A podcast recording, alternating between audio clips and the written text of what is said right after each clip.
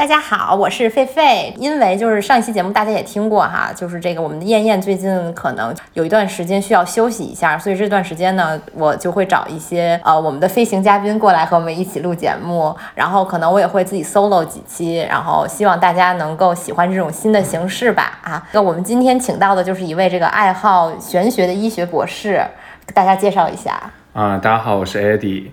嗯，其实我不是飞行嘉宾，是 是飞飞飞到了上海，然后现在我们在我的家里边录制。不是飞行嘉宾的意思，就是说我飞行到别人的家里去。哦 好的，好的。然后我介绍一下，我原来的那个医学的背景是学神经外科的，然后我自己原来的研究方向呢是做认知障碍的。那我自己也接触了很多认知心理学跟嗯神经解剖学的一些理论基知识在这儿，这当这期的一个背景吧。嗯，然后嗯，刚刚燕燕呃不菲菲说我爱好玄学，是可能他到我之前我们这段时间聊过一些，对对特别他们上上次的那个题目，当时呃那那期节目我听的时候，我正在那个翻在在灵芝翻斯基拉山口，哇，然后对，当时他们说的时候，我还在正好在持咒，然后我就觉得那一期还蛮有意思的，嗯、就机各种机缘巧合吧，这次我来做这个，很高兴来做这个嘉宾，嗯，我也是多瓜切菜二群的一个相相对活跃的听友，不知对听友。道嗯，不知道大家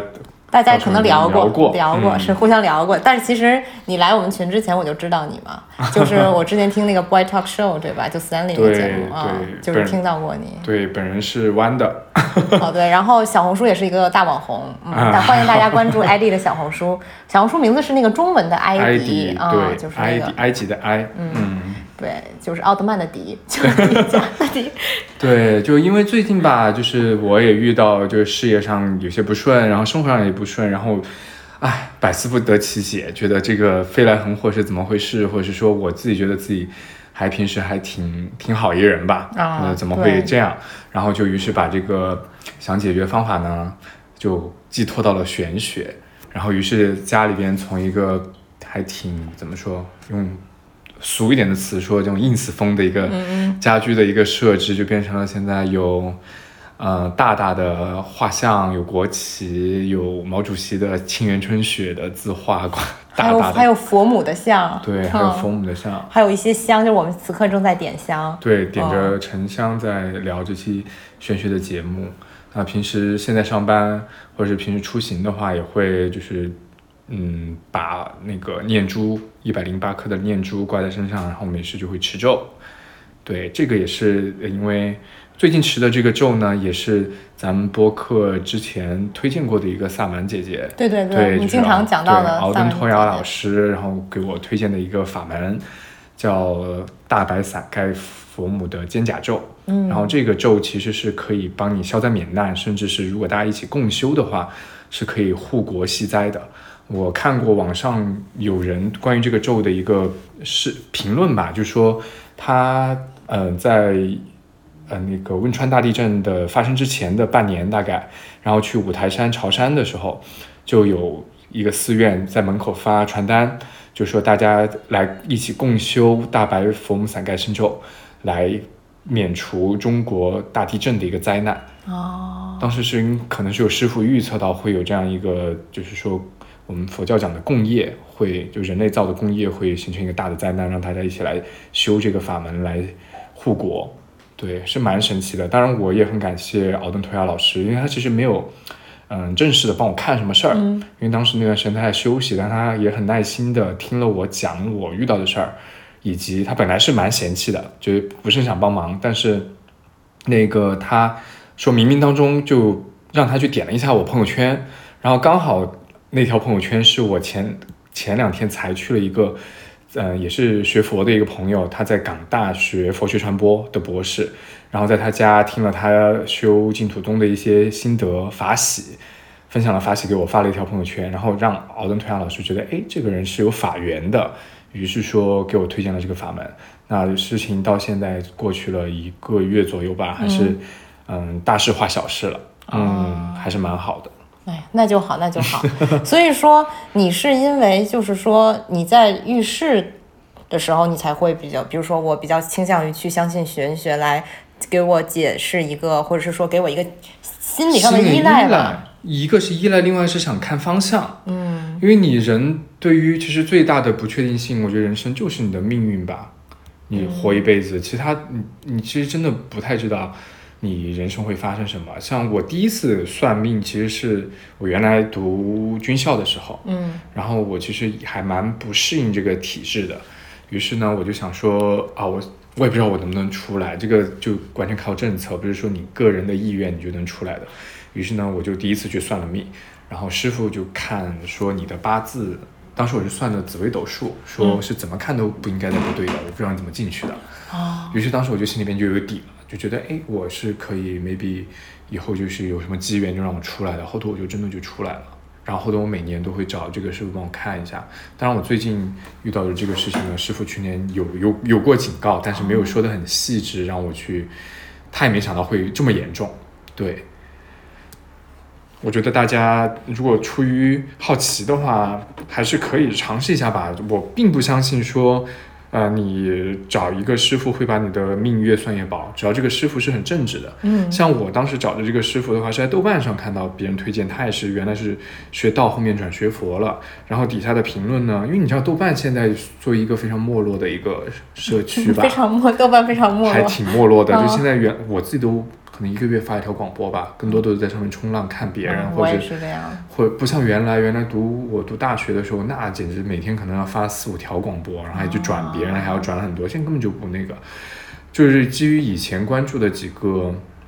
嗯，他会分享一些，比如说敦煌的艺术呀，跟佛教有点相关的。那会儿我也关注了那个男生是吧？对男生，然后对，然后他有一天就突然莫名发了一个说啊。赵师闭关出来了，然后最近有差不多十个有有时间给十个人看一下，大家可以报名找他。然后我就在底下评看评论区，因为我觉得豆瓣水军应该蛮少的吧，特别是这种玄学帖，或者是说就是这么一句广播没什么水军。然后底下就很多人说，哇，找赵师看了就像做了一次心理疗愈，就觉得很神奇。然后我后头看的时候也是，就师傅这个师傅是不会跟你说，你这个是你这个命怎么怎么不好，你要怎么去改，他会从就像。做心理咨询一样，跟你讲，你不去执着你缺的这个部分，你就会蛮好的，你过得还蛮好的。然后他当时说我断的很准的，就说你起码是一个硕士以上的学历，哇！而且说你如你感情方面的话，就是你从来都不会缺，就是比如说喜欢的人也好，追你的人也好，但是你还蛮难找到一个可以陪你一辈子的人的。然后我还跟师傅出柜了，然后师傅说啊，我看过蛮多拉拉的，但虽然 gay 看的少哈，但拉拉的话，人家也有那种可以长相厮守的，是看得出来的。那你是真的没有，但你不执着的话，你这辈子还是蛮好的。对，那就不要执着。对，然后后头他就觉得啊，就点醒了我很多，因为原来我的感情模式就是那种纯爱战士。纯爱战士，我来了，我就是要我，我觉得越受苦，或者是这个事情越波折，我就觉得更来劲儿，或者更有。奋斗，我就要跟他就要长相厮守。哎呦，咱们是金双鱼，就是这样。对，金星双鱼就是这样的。后头啊，自从师傅点醒了以后，我就觉得，虽然我后面还是有很多很嗯，可能有点执着的成分，但越来越看开了。嗯。哎哎，对了，说到这个，你是所以说你的路径是一开始是主要还是以做就是风水啊、算命这些。算命对，一开始这还是玄学跟算命吧。啊，然后后来就开始信佛教了。对，现在能说信佛教吗？还是说你可以？我是做了三皈依的，就皈依佛法僧的。嗯，但是我没有受五戒哈，就是只能啊尽力的，比如说能够吃素就多吃点素，然后初一十五我是严格吃素的，就吃花素。那其他的，比如说杀生啊什么的，我是从小到大就好还蛮不不会做的。放生什么的，现在就是，比如说呃前段时间去太湖去骑行，然后那个镇上就有卖那种小乌龟的，然后我还可以去，就大家要一定要注意，就你放生的话，一个是你要这个东西必须是咱们国内自己的，不是那种外来入侵物种，你不要去乱放。第二的话就是它不是那种从外面进货过来，根本跟你放生的这个水域或者是说这个。呃，山林，它不是它本身应该可以存活的栖息地。像你放，要不然你乱放的话，等于杀生，或者是去破坏了整个生态系统，会造成更多的小嗯这个生物的一个死亡。就是你要注意这一点。然后我就可以去问了他，他说他们那个乌龟就是在太湖捞水草的时候捞起来的，然后这种是可以放的。啊，哦。对，哎，对你说到这个，就让我想到当时那个看《西游记》里面说唐僧那个话嘛，就什么“恐伤蝼蚁命”什么的那句话，你就是这样的人是吗？就是比如说你平时你看到就是可能一个虫子呀或者什么飞到你家里面，嗯你都会把它送出去。送出我不会拍拍它的，而且蚊子呢？也不打，哦，也不打，就等它吸呗。从小到大都是。然后那个比如说，嗯，就是啊，那个小乘佛教现在还是有这个习俗，就东南亚那边他们会结夏，就夏天的时候，所有的他们就有点类似于闭关，就关在房间不出去。节夏这个习俗，就是因为或者这个教，嗯、宗教的这个，嗯、形式吧，就是因为当时，嗯，释迦牟尼佛觉得夏天太多蛇虫鼠蚁在外面走了，然后僧人出去会踩误伤他们或者踩死他们，所以就僧人他都安居节下。然后，所以盂兰盆节其实最开始是节下结束以后出来大家搞的一个法事一个活动，哦然后后面慢慢才因为穆建连救母这种传说，才研发成了一个就是超超拔那个往生者的一个法事。哦对，哦，原来是这样。就现在一说起盂兰盆节，就觉得感觉就是神神鬼鬼的。对哦对对对，但哎，对这个，但是你说到这个，我觉得其实我觉得就是咱们刚吃饭的时候，嗯不是跟你那朋友在那说吗？我觉得你那个朋友这个观点还挺好的，就是他觉得，呃，如果鬼神和人都在一起的话，然后反而是一种众生平等。是啊啊，其实我没有去反驳他，就是佛教一直它的教理除了众生平等，另外一个是，他一直会说你现在的六根六识，就你的眼耳鼻舌身意，你只能通过眼耳鼻舌身意来感受这个世界，但你感受到世界始终是个三维的。哦，但你如果证得空性以后，你会发现就跟那个妈的平行宇宙一样，嗯就是其实有很多一一个是平行的宇宙，另外一个是你不能够通过你自己的这种感官去认知到的事情。嗯就比如说一个简单的例子，比如说红外线、紫外线，我们肉眼是看是看不到的，甚至红外线你也不太能感受到，除非能量很强悍，你能感到温热。你不能说它不存在呀、但以前的人可能在没有发生发现这个物理学没有进步到现在的时候，他就可能就会说到，哦，我没检测不到东西就是不存在。所以，嗯，佛教一些法门，比如说耳根圆通，啊、观音菩萨的法门，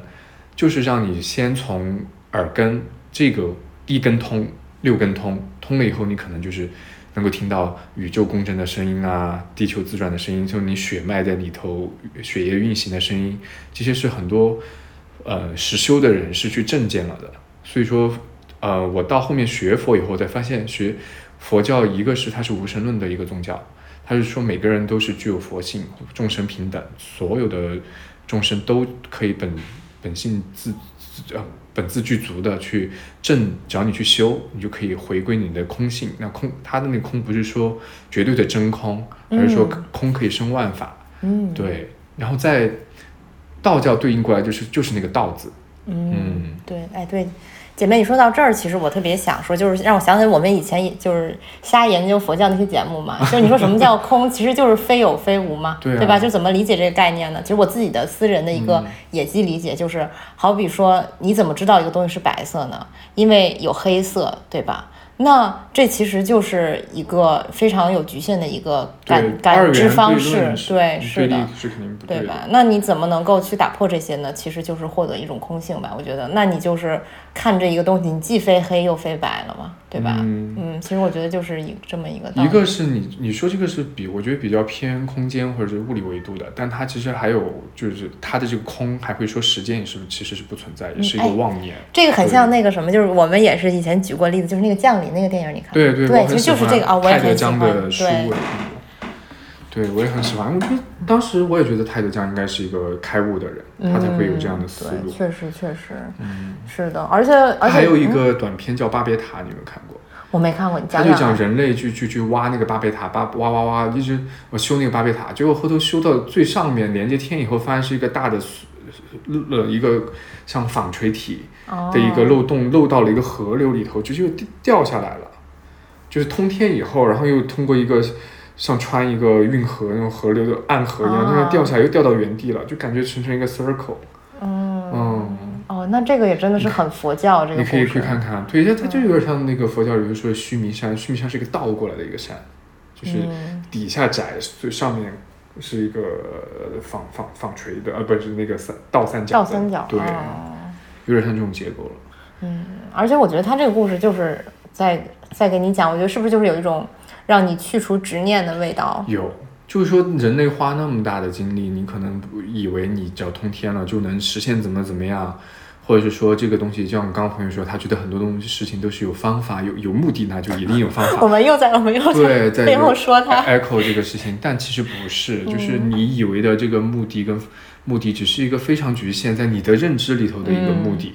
它并不是一个究用佛教讲的究竟的真实的东西。嗯嗯或者就是用存在主义的角度看，其实也可以说得通这个事情，就是。就是就想你你去修巴别塔，其实你的意义在于你你修建的那个每一步的过程当中，而不在于说我最后一定要把它修成的那个过程。所以到最后你会发现你回到原点，但是这个可能和你没修过其实还是不一样。我不知道他是不是有这层意思。我倒没考虑那么多我当时看那个的时候，我会去联想原来嗯是布拉德皮特有个电影也叫巴别塔，嗯然后是还有那个还还它是三个故事，一个是布拉德皮特跟呃那个凯特就大魔王他们在埃及怎么然后遇到枪杀，然后要嗯。快死了，然后还有一对是一对母那个妇女，然后是在东京一对妇女，然后那个女生非常叛逆，然后她是个哑巴，她没办法跟她爸爸沟通，然后她出去呃过早的有性生活呀什么什么，还有一堆故事是在在哪里？反正三个故事，但它这个为什么取名叫巴别塔？就说人类可可能花了很多的时呃空间呃时间精力去想跟上天相通，其实你在最亲密的人当中，就是那种父母也好，夫妻也好，然后子女也好，父父父女关系也好，人类的语言是没办法去传递你们真正想传达的心意的，他们中间还是有巨大的隔阂。嗯，哎，我觉得从语言这个角度讲也确实是很对，因为语言是一个向外的东西。对啊，但是你就归根到底，其实你还是要向内去寻寻求就是对，就是所就佛教说一切有为法，嗯你用语言表达出来的东西，或者是真真法是不可说的。嗯包括道也是，道教也说嘛，就是你，嗯，叫什么？呃，道可道还是什么？非常道非常道，对，就是嗯你只要说出来，通你想通过语言这种这种字，或者说我们用这个现在的这个数据传输的这个这个带宽才多多少呀？你一句话才几个 KB 啊？对啊，你这个嗯传输是很慢的，而且会失真的。你你用我们用神神经科学来讲，我说的话说到你，你从你的呃那个呃听觉传输到你的听皮层，然后你再通过你的整个比如说前额叶皮质、海马这些去处理 process 以后，然后才变成了你能理解的话。这种，然后你再重新才输出过来到我这儿，那中间不知道损损失了多少的信息。嗯嗯，这个就还蛮，嗯，我觉得就不能够把，就是说语能够通过语言表达的东西，就当成一个事情的一个真实的面貌或者是本性的，就大家其实就是很难去互相理解，或者是说你去了解这个世界本身的样子的。哎，那你觉得人应该放弃互相理解吗？其实我有时候会有这种比较悲观的想法，因为我觉得就像你说的，就是一切的。一切可以表达的东西都是一种被扭曲了本质的现象，对吧？嗯那如果从这个角度来说的话，你如何去你不用我？我不是会说你不要用嗯语言去理解别对方呀，就跟就是那个呃黑塞那本书就是嗯、呃悉达多吧，嗯他后面他完全就是通过就空性来理解这个世界吧，或者是他就、嗯对就就觉得草木也在跟他说话，这条河流也在跟他说话，对。但是你觉得，其实你如果走到那一步，就有一种那种以万物为刍狗的感觉，就是说你我不能说你是高于这个世界的，嗯但是你是外在于这个世界的，因为你已经不是一个参与者了。其实悉达多最后给我的感觉是这样的，也有可以这么说，但是我觉得也不冲突。就像现在，比如大家很很多身心灵的这种节目也好，或者是老师也好，会让你去做冥想嘛。嗯很多时候冥想也是让你去做一个旁观者，嗯你不不要被你的情绪、被你的周围的环境带着走，你只是看着它发生，看着它出现，然后它又消失，就这样就可以了呀。你中间这个过程起心动念会，当然这个环境刺激你会有，或者说我们说话当中会有，但是你不不去抓着它走就好了呀。其实也就无所谓这个事情到底是真实的还是虚妄的，你有没有理解有没有偏差就无所谓了。哎，刚刚咱们说到脑神经科学哈，你作为这方面的专家，就是你既然已经把这个东西已经当成你的专业来做的话，那你又你又会觉得玄学也好，或者佛学也好，会跟你的专业有冲突吗？还是说它这种互为补益的东西？嗯，首先我肯定不会觉得它是冲突的，嗯。因为呃，我觉得现在神经科学就人家不是说以前说过二十一世纪会是脑科学的时代，嗯。但是其实搞脑科学的人这么多，大家对很多你很基础的，就是说你的学习记忆到底是从哪儿怎么形成到哪儿来的，现在还没有一个很 solid 的一个证据一个定论，大家大家只是说啊外在的这些环境，你过往的经验。然后你现在接受到的这种外在的刺激，会去刺激你海马区的一个呃，就是齿状回这些脑区，然后它会有应激细胞，这些细胞会暂时的储存一部分对这种，它会从分子层面，比如说 C-force 这种转录的分子，它会去一旦接受这种刺激，它就会很很迅速的转录，然后形成蛋白，然后形成新的突触连接。然后让你对这种事，以下次遇到同样的这种激呃事情的刺激的时候，你会迅速的做出一个什么样的反应？这样我们就是说形成了一个学习并且记忆的过程。但是记忆到底是承载于某种物质，还是说是一个纯的即即刻发生的一个电生理的一个活动，就是一个电波，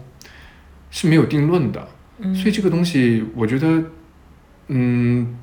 还是很难去解释的。那玄学，比如说佛教来跟你讲的话，你很多的行为的 pattern，behavior pattern 也好，你的意识的 pattern 是来自于你累世累劫形成的习气。可能你之前你这个人非常的易怒，或者是你在被 rejection 被你的情感上被人拒绝的时候，你会突然就很想死，或者突然升起非常大的嗔恨心、愤怒。你到底是处于一个 depression 想去自杀，还是说你要去愤怒？是取决于你可能上一辈子。你是在畜生道，还是在人道，还是在天道？是这种你累世累劫形成的一种叫习气，但这种习气其实用西西方讲，就是你的潜意识的东西，你是自己没办法去意识跟控制的。但是你一旦遇到这样的刺激，它就会一下子生生发，而且这力量大到可怕。你可能通过自己的呃，就是主观的这个意意识上去控制，说哦，我不能这样，我不能这样，你是控制不住的，所以才会有那么多现在。很多很棘手的心理问题吧。对对对。那像我之前研究认知障碍，我主要也是做就是阿兹海默症的。那最近可能我不知道听有没有看到，就是美国那个李来的公司，他们有一款药，说是现在唯一一个就是拿到阳性结果可以去嗯治疗阿兹海默症的一个药。但其实它的那个数据吧，也不是那么的好看，在我们专业人士来说。它因为它的整个阳性跟对照组的比较，它都是来自于问卷。那问卷的话，就是非常主观的，就像我让你去做一个心理问卷，对吧？你对有些问题你自己，如果你是一个还挺清醒的人的话，有些人是不会很诚实的面对自己的。嗯，我会，它一般都是有一个 scale，就是从经常、总是、很少、从来没有这样的一个 scale。你你有些时候人会出于不知道是羞耻心。还是出于什么？他不会去很如实的去回答这些问卷的。嗯，它是一个非常主观的一个检测方式。但为什么他只能采取这样的方式？一个是我不能对我的受试者随时三百啊三百六十五天二十四小时带着一个 camera 去记录他的生活，并且把这个他的这些 behavior 用你比如说数字化或者是机器人的去识别，因为人类的是毕毕竟现在人工智能发展还不能完全的去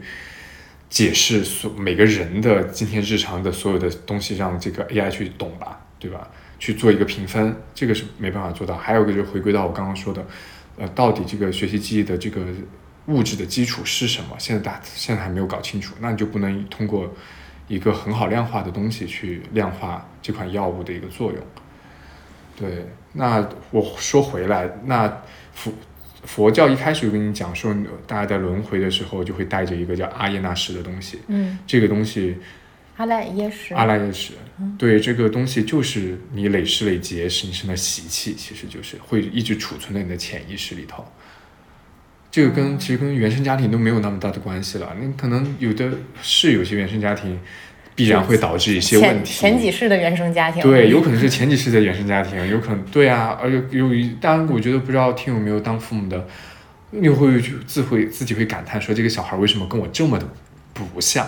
我觉得总有家长会会这么想。嗯，哎，我跟我爸妈就特不像。对呀。对我爸妈就属于都比较内向的人，我就是一个特别 E 的人。对啊，特别外向。但是我妈的解释是，我觉得我从就是我从小就感觉到，我们作为内向的父母，就是我们作为内向的人啊，我们觉得呃，可能是对，或者是生活起来没有那么便利，我们觉得就是外向人自己活得也快乐。所以他就把我培养成一个外向人，但是如果按照佛教理论，他有这个想法，其实也是一个因果，对吧？对啊，他已经中了一个因了。嗯，或者是说他有这个想法，其实也是来源于他的前世，对吧？我们如果 是不是可以这么理解？其实你说到这个，就是我也想说众生平等这个观念，嗯就佛教其实它众生平等的观观念的根源是在于他说，因为我们每个人每个众生都在不停的轮回这样的一个嗯娑婆世界，那你是遭遇你身边所有的众生都可能是你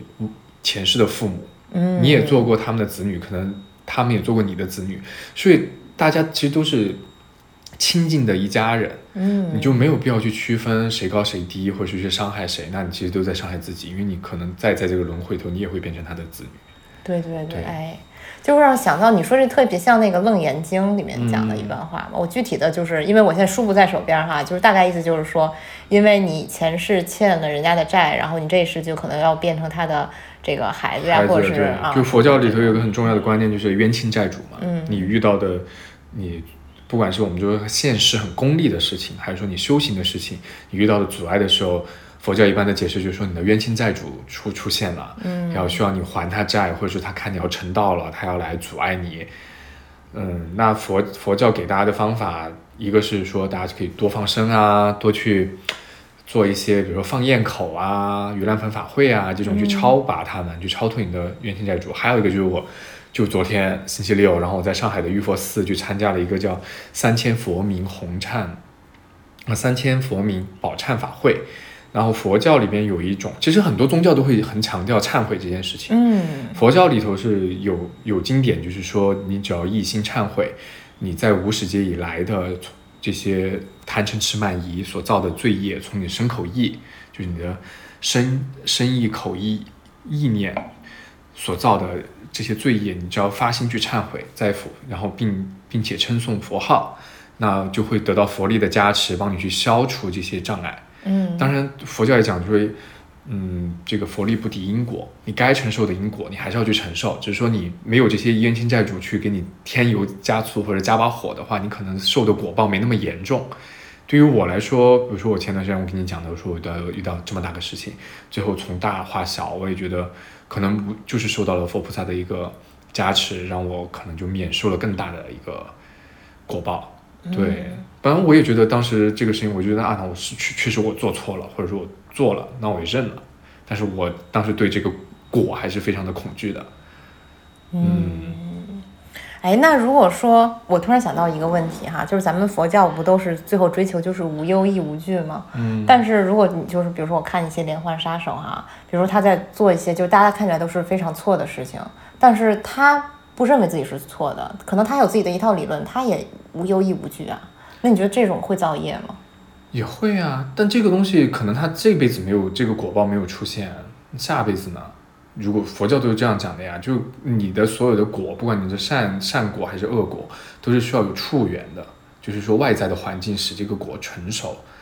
那这辈子没出现，不代表下辈子不出现，而且它这个东西一定会储存在它的阿耶那识里头，嗯就让他去带着去轮回的。他可能他的潜意识里边还是知道自己是不对的，但是他有一个更大的自自我嘛，嗯他的执很强，我执很强，他把这个东西给压下去了。嗯而且众生，佛教的观点就是说，众生是绝大部分都是处于一个无名的状态嘛，就是我没有这种善恶观，或者说也不叫善恶观，就是我对这种好坏、成住坏空这个东西不理解。那比如我举个简单例子，比如说你现在觉得这款红酒很好喝，嗯那我让你一直喝一直喝，这个事情会变坏的。嗯嗯，你就会总有一天你就会喝吐了。我说我再也不想喝这个红酒了。那事情都有一个这样的发展的过程，但是你自己没有意识到的话，你就是处于一个无名，就你在一个自以为是一个我很了解、很能掌握的一个情况下，但其实你是就在一个没有开灯的房间，在里头瞎撞。哦，嗯那这个的话，就说到红酒哈，我们就要说到了我很想我们节目经常要谈的一个问题，就是色戒的问题。哦其实你说这个就是很像色戒嘛，对吧？其实对，啊，就是广广义的，嗯、我们说身口意的这个罪业吧，嗯就身身身上身的话，就身体的身，主要就是杀盗淫、杀生、偷盗、邪淫。那广义的邪淫其实已经不包括，就不仅限于说我，比如说 sexually 的一些行为了，嗯而是说，比如说中文不有个词叫我们浸淫在什么什么，嗯某个人，对吧？不你浸淫在书法里头，浸淫在比如说我很喜欢喝茶茶道，它其实都是一种执着跟妄念，是增加你对这个世界的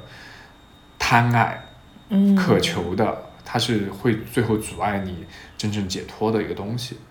对对对，这个我觉得是我当时特别喜欢佛教的一个原因，其实是因为这个。其实我我我倒不是说就是对于那个因果论哈，这个本身我有一个多么大的一个理解，而是说我更多的是觉得，就从你的经验上来讲也是这样，就是你要的越多，其实你的失望就越大，或者是说啊，当你。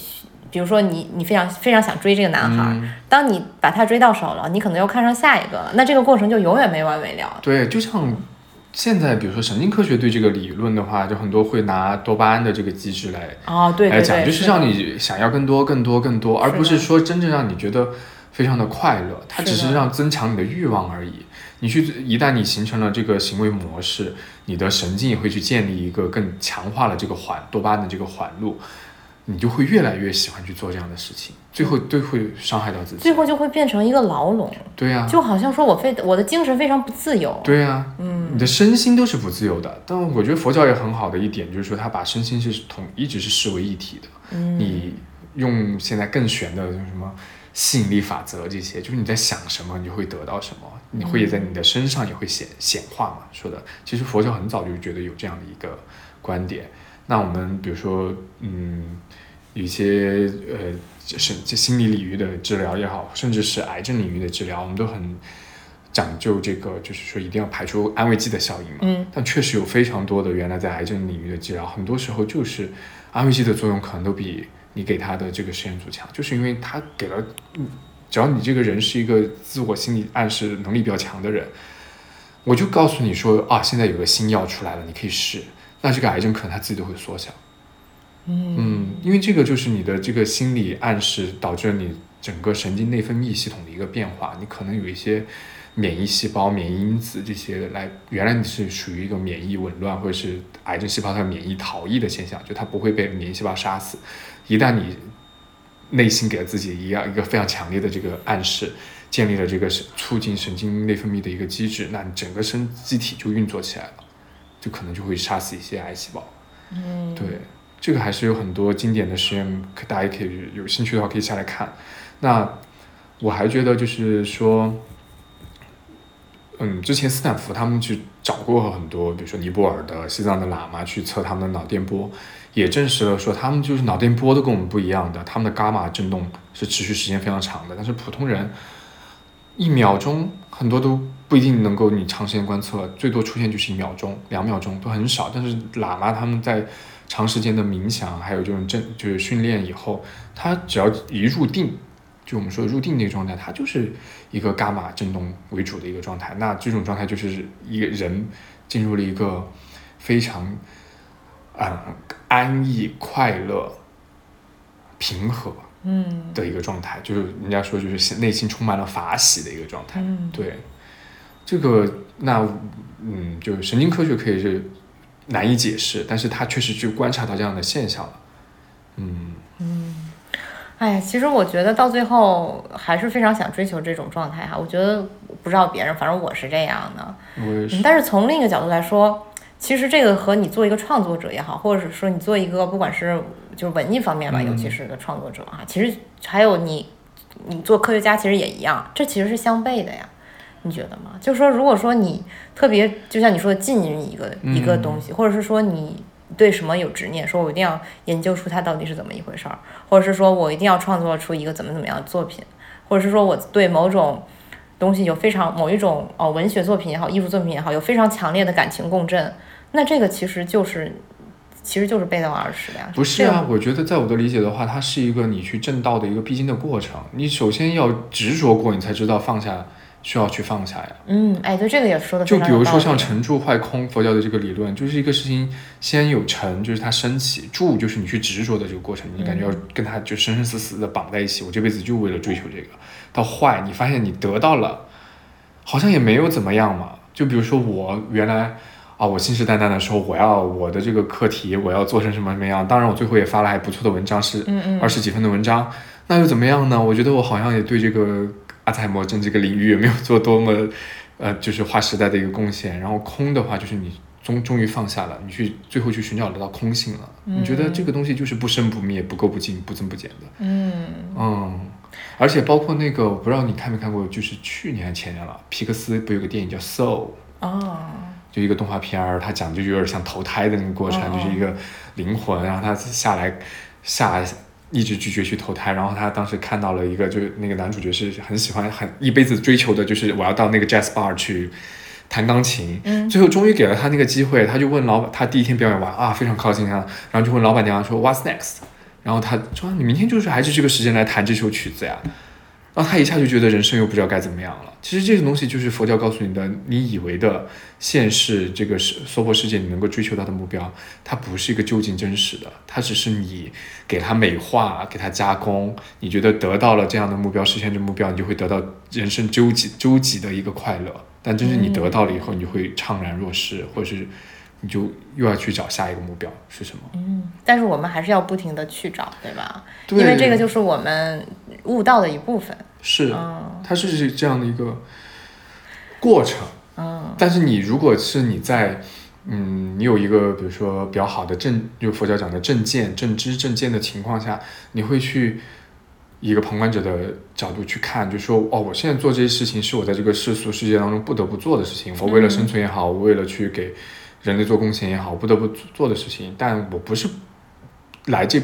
人人世间走一遭，不是完全为了这个事情的，我是旁旁观的角度去看。哎，从你说这个，我就突然想起来，我小时候其实看那个李叔同这个人的生 平，我觉得特别的有感触。对，是的，因为他其实就是一个从一个非常俗的人，到了变成了一个看破所有东西的人嘛。对，对吧？你说，你说为什么人家最后这一切都不要了呢？其实就是。他把这个过程在他的这一世当中非常顺利的给走下来了，对。吧？其实，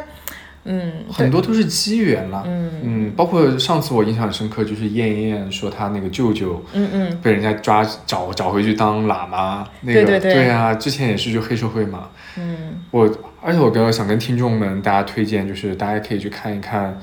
呃，YouTube 上面就是台北佛光山金光明寺，它有个频道，然后他们那个绝培法师。说法我觉得是现在的年轻人很容易接受的，他嗯就嗯金光明寺佛光山他是那个星云大师，就今年圆寂的星云大师在台北的一个道场，那嗯他们讲法是非常跟现代结合的，因为他们现在的住持很多都是 A B C 啊。然后，或者是从小就从台台湾移民到了别的国家的，嗯，然后他很清楚我们现代人面临的困境是什么，而不是那种高高在上的，就还或者是就是照本宣科的，还是跟你讲很原始的经义，嗯，他们都是会从非常现实的生活当中去切入，跟你讲说佛法在某一个地方可以帮到你。其实我对佛法对我最大的帮助就是让我可以去转念，我有那个意念，不管我遇到好的事情还是坏的事情，我可以很快的。通过佛教的经义让我去转念，人家说境随心转，只要你的心识变了，你遇到你看这个就是说白了就是你看这个事情的观角度跟观点变了，这个事情好像就是以后你去预知它的走向也好，或者是你去它带给你来的不管是好的还是坏的事情，你就变了，嗯，对你的影响就变了。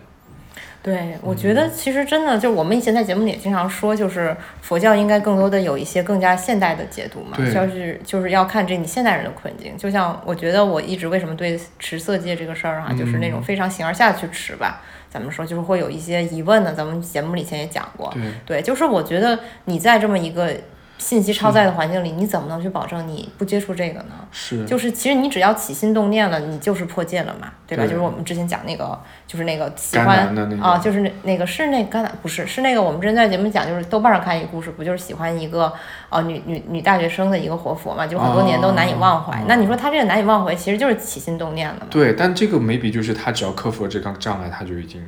就就就 OK 了，嗯就撑到了。对，但是他这个方法可能就是有问题，所以方法可能并不是他要在这个地方不接触任何女的，而是应该说他就像那个悉达多一样，把好多女的都给接触一遍。对对可能他把这个过程走下来，他反而就看开了这件事情。对，我记得就是也是发生在星云大师身上有一个事情，就是说星云大师当时带着他一个弟子去，就当当时很早啦，就台湾可能六十年代在宜兰，我记得就当时宜兰都还完全是农村，嗯然后当时有就是山洪还是什么的，反正有个女施主需要渡河，嗯然后那个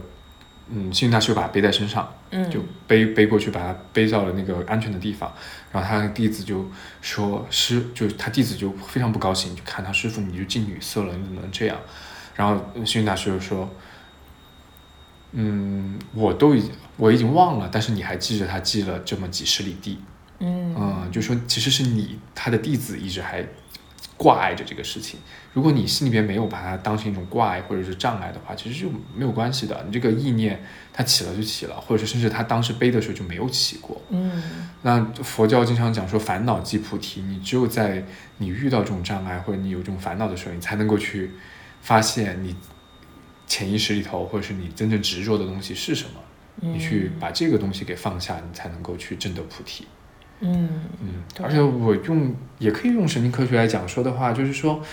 我们人的这些行为模式、认知模式，都是在你跟这个环境不停的发生相互作用的时候去形成的。嗯那呃，这个佛教的一些修行，这些戒是知道人类会，比如说邪淫，就淫欲这种事，因为你每个人佛教都知道，你每个人就是因为淫欲，你才会降生到这个世界上的，这个是你没办法去避免的。嗯，他知道这些戒会让你沉迷，所以他是制定了一些戒律，让你没那么容易沉迷。但其实你本身就是一个根气很好，或者是你不把这些东西当成一种挂碍的人，那你去做无所谓的。他不是说严格限限制你的，只要你能还是保持自己的一个清净，就 OK 的。那你神，你只要就是用神经科学法，你不去强化这种模式，你是自己有意识的去，我做一次可以，但我不会说我给自己很大的一个奖励机制，就这个事情给给了我很大的一个快乐快感，我就好，这辈子就感觉在这个 circle 里头就不停的去强化强化强化，然后就嗯就奔着这个事情去了。对，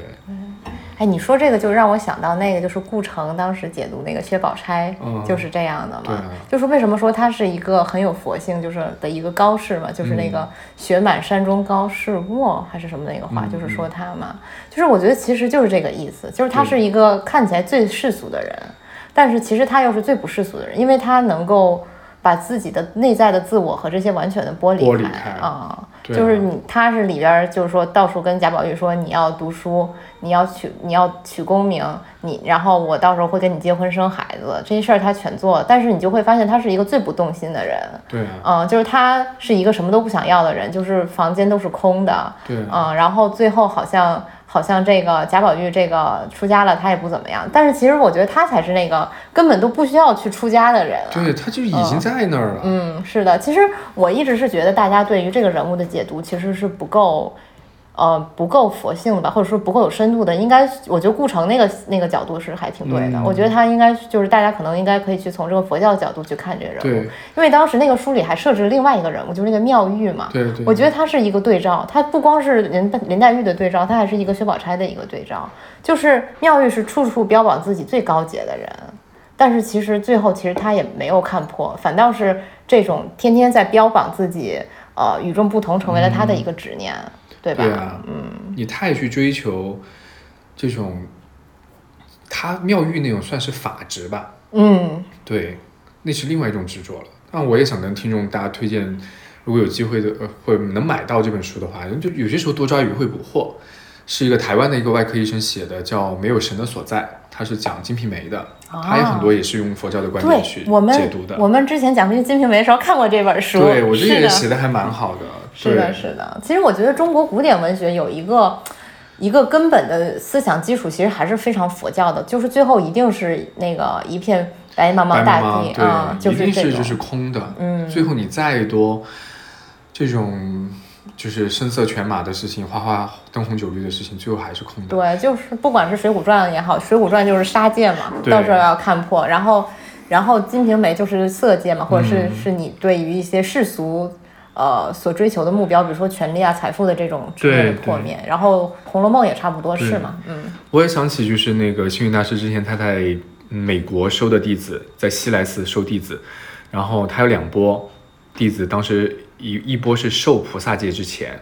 让他们去 Las Vegas 去玩三天，然后把那些弟子都吓到，说我们不是马上就要受菩萨大戒了吗？为什么还要去那儿玩？他说我就是让你们去看看，你们还要吗？你们还要这样去生活吗？还要去过以前你们这种就是在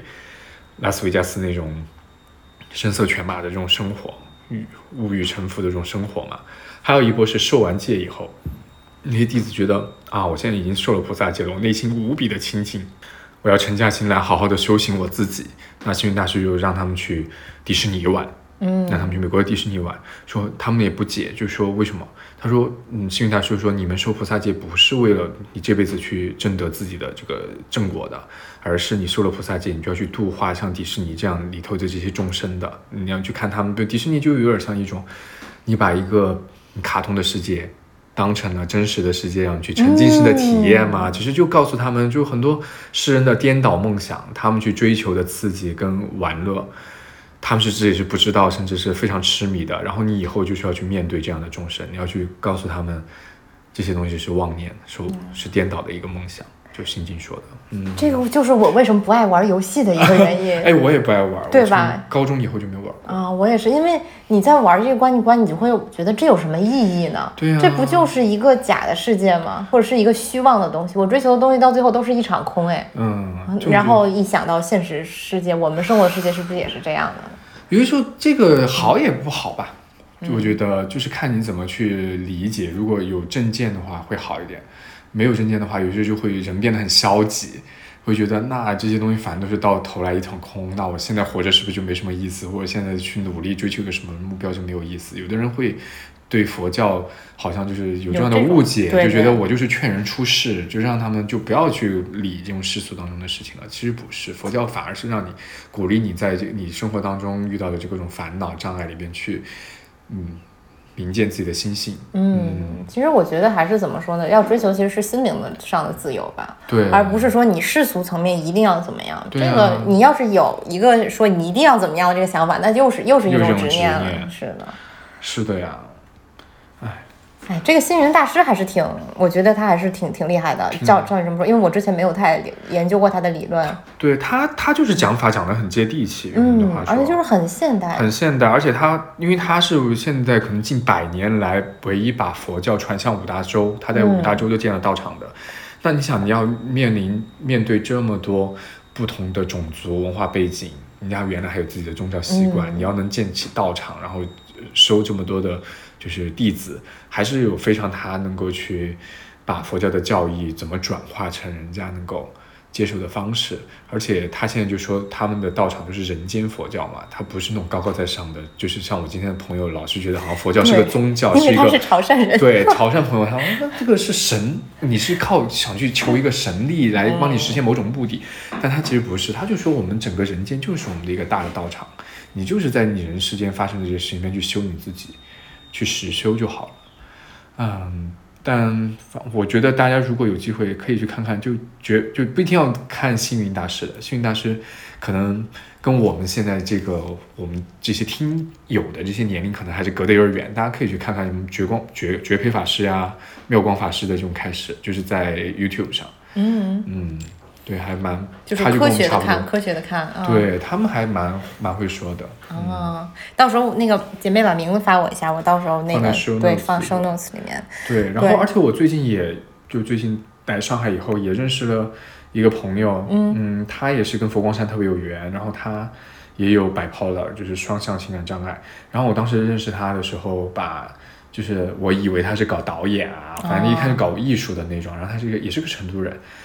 然后后头聊才发现他是在港大学佛学传播的，然后他自己修净土宗，然后他老板也是，就导师也是净土宗的传人。那后头再熟一点，他就告诉我他有 bipolar，然后甚至之前一度在香港要自杀，他爸妈还去飞去看他，但他就是通过一心念佛，然后去一些就因为净土宗的修法主要就是一心称念，嗯一心称念阿弥陀佛的圣号，最后就是渐渐的就没有吃药了，然后。呃，我我是最近不是一直在拜忏嘛，就是修佛号，然后忏悔，然后就是叩拜嘛。然后没想到他的导师也给他推荐了，因为他最近病情有点反复，就给他推荐了这个法门。然后那天听他对象说，他修这个还蛮有用的，就是也是把症状又稳定了。有些事情吧，就是说玄学点，就是可能你自己被一种不自己看不到的一种力量，佛教讲的业力也好，或者是因果也好，牵动着你现在的一个精神状态，你不自觉的一种行为模式，会导致一些身心的疾病。嗯嗯，但是可能你通过呃佛教，因为我一直觉得佛教就是一个实修的一个宗教，它不是说那种去去搞呃呃装神弄鬼啊什么的，它是告佛的这些法门都是告诉你，只要你这么去做，你可能会收得获得什么功德，会获得什么利益。可你真的去做，你 maybe 等你哪天获得了这个利益的时候，你就真的就信了。嗯，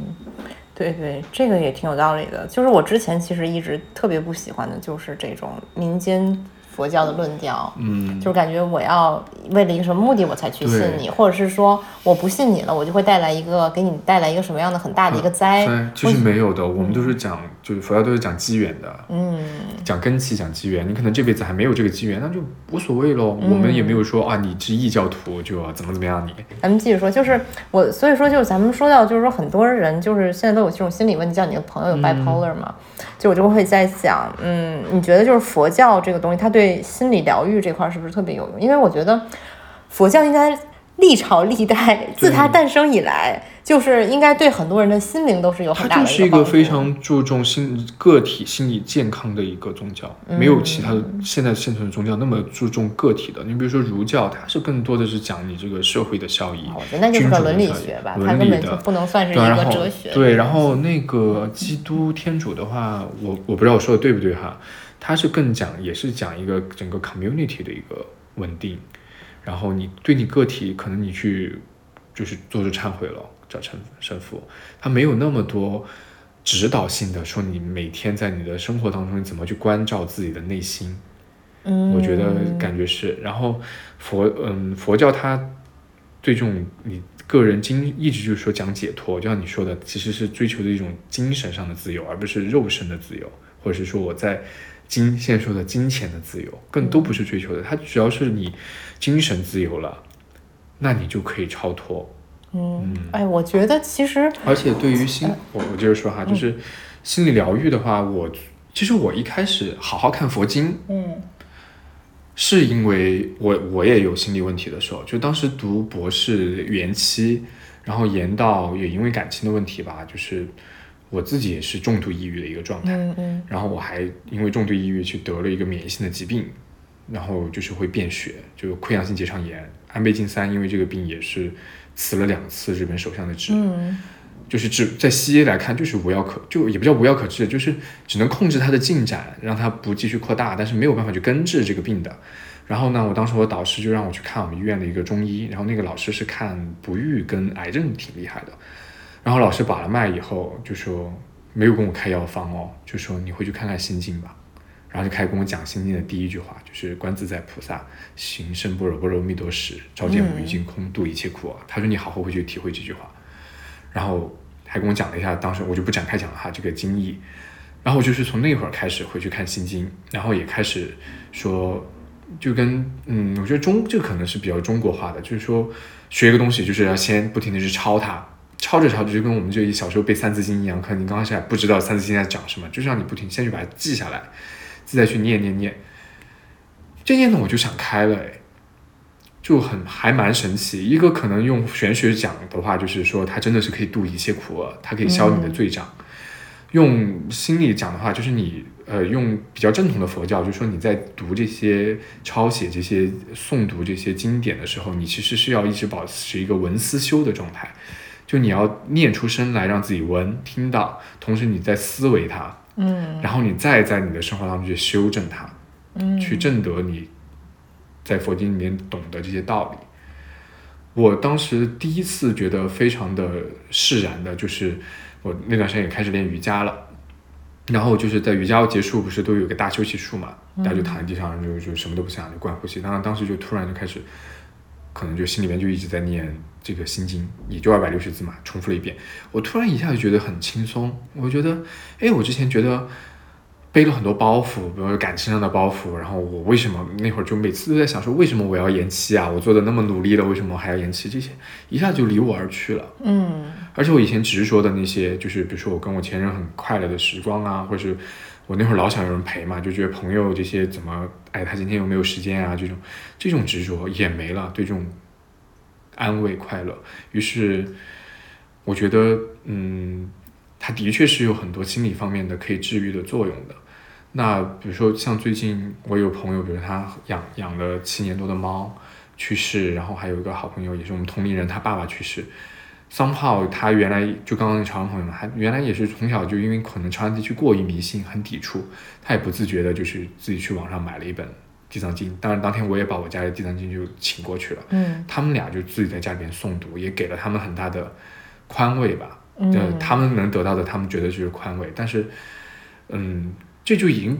对于佛教来说，我觉得这是一种很好的，已经帮助到他们了。嗯。嗯，像星云大师说的，他现在传法，他不会拘于你以前经典说要遵循哪些，比如收弟子要哪些仪式啊这些，他觉得或者是道场能够做什么，不能做什么，他觉得只要人大家来了，能够获得安慰、力量，甚至是欢喜就可以了。嗯对，这就是佛教已经在渡人了。嗯嗯，到底你这颗种子给你种下了，这个树能不能长大，那是看你自己的机缘了。嗯，对啊，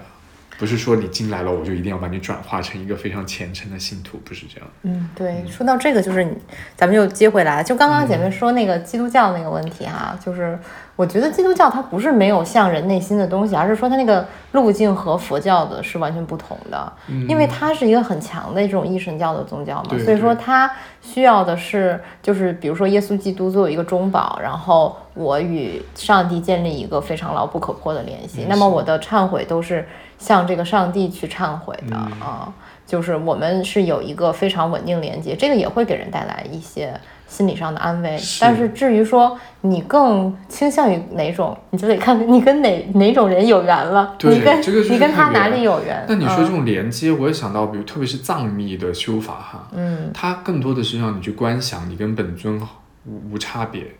或者是说本尊跟你融为一体。其实我觉得有点像现在神经科学说的，我要升维，就是我把我的这个意识上传到某种云端，或者是说更高维度的一个意识存在以后，让你获得永生，让你的就是你的你的超体嘛。超体嘛，就类似于这种，对你就可以变成 anything，你可以在这不在我们这个三维空间里边活动了。嗯，对，就是对这个，我觉得这个其实更佛教了。就是你看咱们刚刚那个潮汕朋友，就他为什么反对佛教？因为他总觉得宗教就应该有一个全知全能的神嘛。但是这个是基督教的东西嘛，这在佛教里是并不存在的。就是我觉得佛教里说到底你是为自己负责的，对，而就是是其其他的一切，不管是佛祖也好啊，还是说各种各样的经典也好啊，都是来帮你渡你这个劫的，而不是说你要与任何一个神维持一个密不可可分的关系，或者去借助他的帮忙。就《金刚经》就是我刚那天就刚刚不要让他去读《金刚经》，那《金刚经》说的很清楚呀，他就把佛法当成一个舟在譬喻嘛，嗯。就是说佛法就是一个渡你的舟，你到了彼岸，你就该把它舍弃了。嗯，这其实是没办法，就众生的根气如此，我只能去靠跟你说一套法。其实法是也是不存在，佛法也是不存在的。嗯，对，就像咱们刚吃饭的时候不也在那说嘛？其实我一直觉得说，为什么这潮汕朋友他就非常不喜欢，因为他自己就是很讨厌这些迷信的仪式嘛。嗯但这个东西就像你说的，或者说是整个佛法也好，或者是说整个宗所有所有的宗教也好，包括基督教，包括伊斯兰教哈，这个这个能说哈。然后这个就其实他们那些很形而下的东西，我们现在看有可能有很多值得批判的东西，但这个东西是人类在发展自己的思想的过程中，它必然要经历的一个环节，对它一定要是从具象到抽象的这么一个过程嘛啊。它用佛法来说的话，就更多的是为不同根器的人开了一个方便的门，对对对让你能够先感受到它，嗯看到它，你才能够再去说更高维度是的，你不能一上来就跟人家让所有的人都用那种纯粹的抽象的词汇去理解。对嗯对。那有根气很高的人，比如说，就是我刚刚刚说我那个摆破的朋友，嗯。他接触到佛教，他原来也不是，他真是真正是学艺术的，他就是他原来研究生的一个室友，然后也是被甘南一个寺庙找找去做堪布了，嗯。堪布就相当于佛学院的校长了，已经是，那人家才二十几岁就做堪布，他就根气很高，这种你是没办法比的，人家可能是累世的佛校长的一个修行才导致的，他一下子人家就可以去挣得很多东西，或者是就看看透了，或者是我刚刚说的更更高维的意识，嗯已经连接了。你对于根器一般的人啊，这些你只能通过这种有点像是你封建迷信或者神神鬼鬼的，或者我刚刚说的菩萨以以利益相勾，就先跟你讲说你跟着我学，你可以获得什么利益，获得什么功德，让很多人像他们就是其实潮汕人就非常的追求这个利，就是我有有什么目的嘛，我做一个事情肯定他说背后是有 agenda 的，就是有一个不可说的目的的。让你这些人先进来，然后才你可能在中后面修正的过程当中，才发现慢慢的放下这种对目的的一个执着。哦，我想起我刚刚想说什么，就是现现在很多不是说很多年轻人就促进了寺院经济嘛，嗯嗯不管是说去买手串儿也好，去求求菩萨佛菩萨也好，他们很多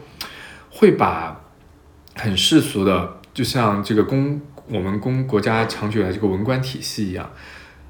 一直接把就那么多佛菩萨去分门别类，就感觉他是这个哪个领域的主管。比如说我要求学，我要去拜文殊菩萨，啊我要去，对我要去超度谁，我要去拜地藏菩萨。当然也有些是可以的，但是也太功利了。我每次特别有朋友问我说，啊，我要求一个什么事情啊，我该去哪里拜拜啊，我就该去求哪个菩萨。我就说，其实你如果心够诚的话，你在心里边随便，我觉得真的是称称称称一个佛号或者是一个菩萨名，你都能够。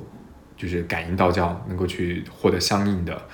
这种加持吧，没有必要说你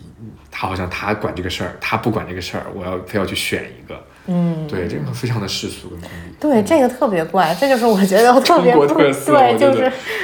对，对，这个是特我不特别不喜欢这种汉化民间宗教的这一面吧嗯啊。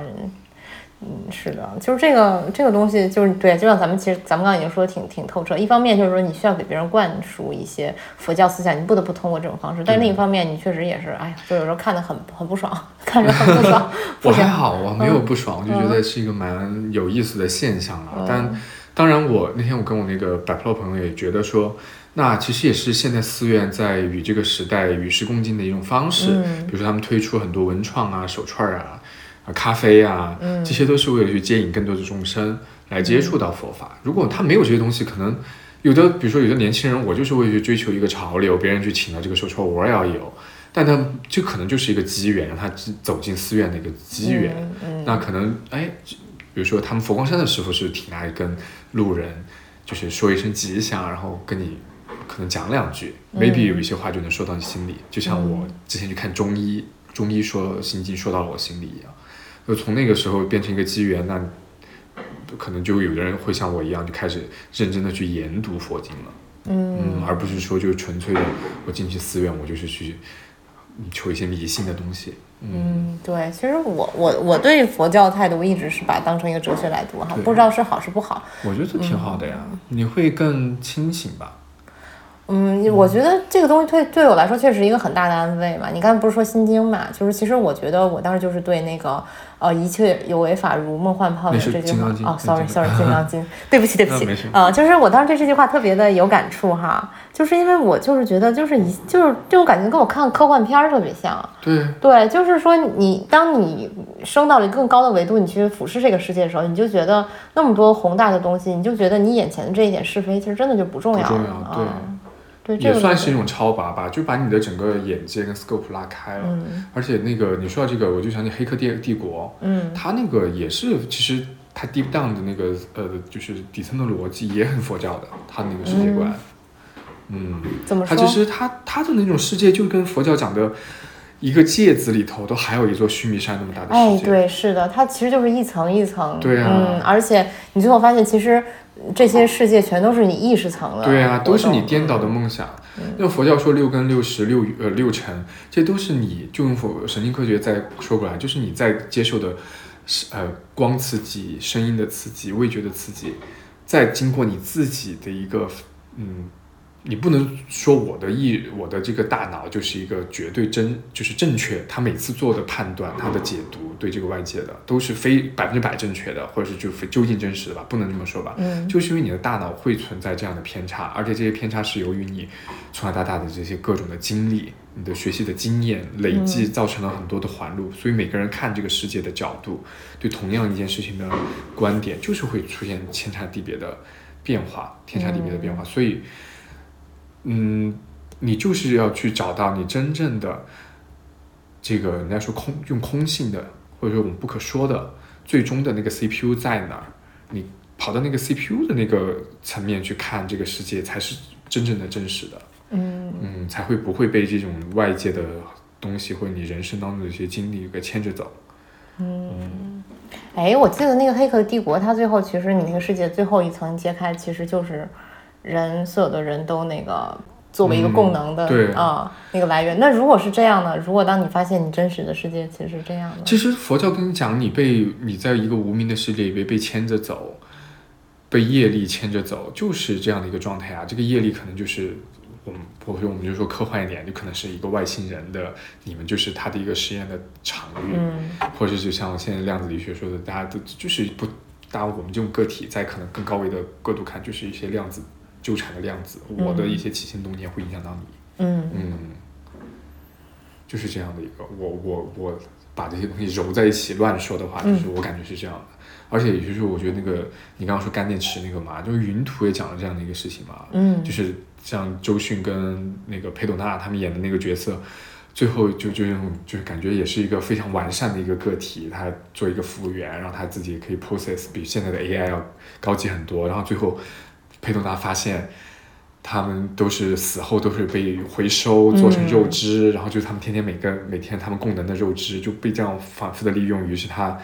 想要超拔这样的一个循环，然后后头变成了另外一个文明的一个女神。这其实就是佛教的故事嘛，就是说我跳出了这个轮轮回，回，嗯。对，最后另外一个文明，或者说我们呃，或者是现在我们说我们这个是啊呃释迦牟尼佛教法的一个世界。那在他跟你讲说，在东方还有药师琉璃佛，还有在西方有阿弥陀佛，然后未来世还有弥勒佛会下来讲法。那其实有点就可能说，这个是裴斗娜，那个是周迅，然后他们只要意识一觉醒，就是我觉悟了，那我就跳脱这个轮回了，就可能会成为另外，他就把他这些教法呀什么的传给另外的人，让想希望他们觉悟。嗯，对，有很多我觉得还蛮多西方的电影 somehow 会对，尤其是科幻，科幻的，对，可能嗯就是他们的原原来的脚本也好，或者导演本人还挺信佛教的。或者是我觉得其实那个就存在主义以来的这种西方的这种哲学的理思想的理路，嗯尤其是比较向内的这种哲学，其实到最后有点殊途同归的意味吧啊，所以他们就是你如果说你比如说你去讨论一个科幻世界的人如何。自处或者如何去与自己的所谓的，他们特别喜欢讨论这种意识的真假问题嘛？对对那你这个说到底其实就是在探讨你这个世界是虚妄的还是真实的，或者是说你如何跳脱出你这个所谓的这个轮回也好，这个虚妄。嗯我就想到那个特别经典的那个赛博朋克，就是那个《银翼杀手》嗯，对啊，对对吧？其实这个也是啊，就是最后那个就是那个仿生人的那个领导嘛，就是那那个嗯造反那个领导，嗯就不是被。呃，男主角要是要打死嘛，然后嗯之前他就是说，这个我经历过那么多你们没经历的事情，大概就是这个意思。反正那段话说的非常壮丽啊，就是说看到过什么亿万年的什么星河又是什么样的，呃，说了一堆啊，我 我当时看真的特别感动。对啊，我觉得就是说，那那如果是这样的话，这个他一旦觉醒了，其实他他的这个所谓的反抗，他从这个仿生人变成真实的人人类的过程就已经完成了。哪怕是你把他肉身消灭了，只要他有这个意识，只要他见证了嗯嗯他所经历的一切，其实他就已经跳出这个轮回了。对。对嗯。有的时候吧，就佛教还有个观点叫不要升起分别心，就是其实你你一旦证到了这个，就是说你比如说我看这个杯子，我硬要说它是个杯子，然后这边这个是一个易拉罐，但其实你如果证得空性或者是在空性的层面上呢，它们两个是没有差别的，是没有分别的。嗯如果你没有这个分别心的话，你也不不存在说我要解脱与不解脱了。就跟《金刚经》也在讲说，是实无，他说他度化，呃，如恒河沙那么多的众生，但实无众生可度。就是说，只要众生是觉悟了的话，其实没有需要度度的众生，就没有这种分别。《金刚经》很多人说破，就是整本经其实让你破除执念、破相嘛，破除对这个相的执着。但为什么会升起相？就是我们人非要给一个东西加一个语言上或意识上的一个定义，说这个是黑的，这个是白的，这个是什么什么，但其实都是一样的，殊途同归的东西。嗯。哎，那你说，那你说，比如说人与物呢？它有区，它有一个阶这个它有，这个就是佛教讲有情众生，我们是属于，但是物体是无情的。哦、嗯，啊，对，是有情众生，对，是有这个说法。嗯，哎呀，真的是，我经常真的是觉得，哎，说到这个，我就咱们又说回这心理层面的，我还想有一个点想说一下，就是如果说佛教想要就是说更接地气儿，或者说更贴近我们现代人生活，其实我觉得真的可以从就是说你如何去呃帮助大家更好的去生活，去这个解解答这个。这个我会推荐大家去看美国有一个也是呃神经科学的一个博士叫杨定一老师，嗯。他出的书，比如说《真元一》，就是他讲你怎么通过佛教的一些修行，特别偏正念冥想一点的，嗯去改善你的身体，然后怎么去影响你的生活方式，叫真元一，医生的医。然后还有一个是叫，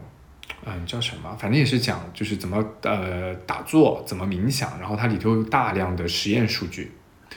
然后还会结合一些佛教的，比如说我那种就是咒语，跟你讲为什么你持这些咒会影响你的脑电波，会影响你的身身体。然后这都是就是正经可以在书店买到的书，大家可以下来看一下杨定一博士的书。嗯然后他平时也在 YouTube 有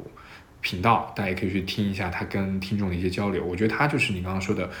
这种更接地气或者更偏现代人生活，教你怎么去好好生活的，嗯，而且是偏科学的这种指导的，不是说通过那种很深色的教义嗯让你去理解的。嗯，嗯，对，我觉得如果你把这个给你那个潮汕朋友看，说不定能说服他。嗯，不行，我觉得不行，因为一个是他可能就是这个啊，就是说我们说原生家庭或者成长经历，其实就有很多，也就是这个业力了，他在那儿，这个他的机缘还没有成熟，那就等他吧。等他，嗯嗯，我们等他。对了，说到最后一趴，对吧？就是，嗯、这个你也是这个一个旅游达人嘛，而且我之前看你的很多旅游，像咱们刚才说，你其实跟你的这个玄学信仰也好，这个宗教的这个爱好也好，实际上是有关系的，对吧？是有，我很喜欢就是去有寺院，就是比较出名的寺院的地方旅游。另外一个我特别喜欢去 hiking，去走山。就我觉得就是你去到那种是嗯自然风光很好，然后人相对少的山里边，你是能够感受到一种很神奇的，就用西方讲的那种自然的共振吧。真的吗？真的就是，而且特别是我最近修了这个法门以后，我老是只要我一吃咒，我就能觉得我耳朵就像那个你在还在飞机上一样，就是那种耳气压在不停的变，只要我一念咒就开始变，就你然后念着念着你就会去听到那种嗡音，就是。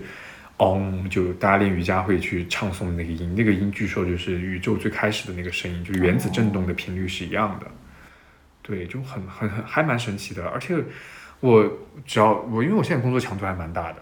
但我但是你的你的徒步强度也非常大，对，但就很神奇，就是你我只要去徒步，我就不喝咖啡。你知道上海的人现在感觉咖就是一天的生活就是咖啡开启的嘛。但我只要去徒步的话，我就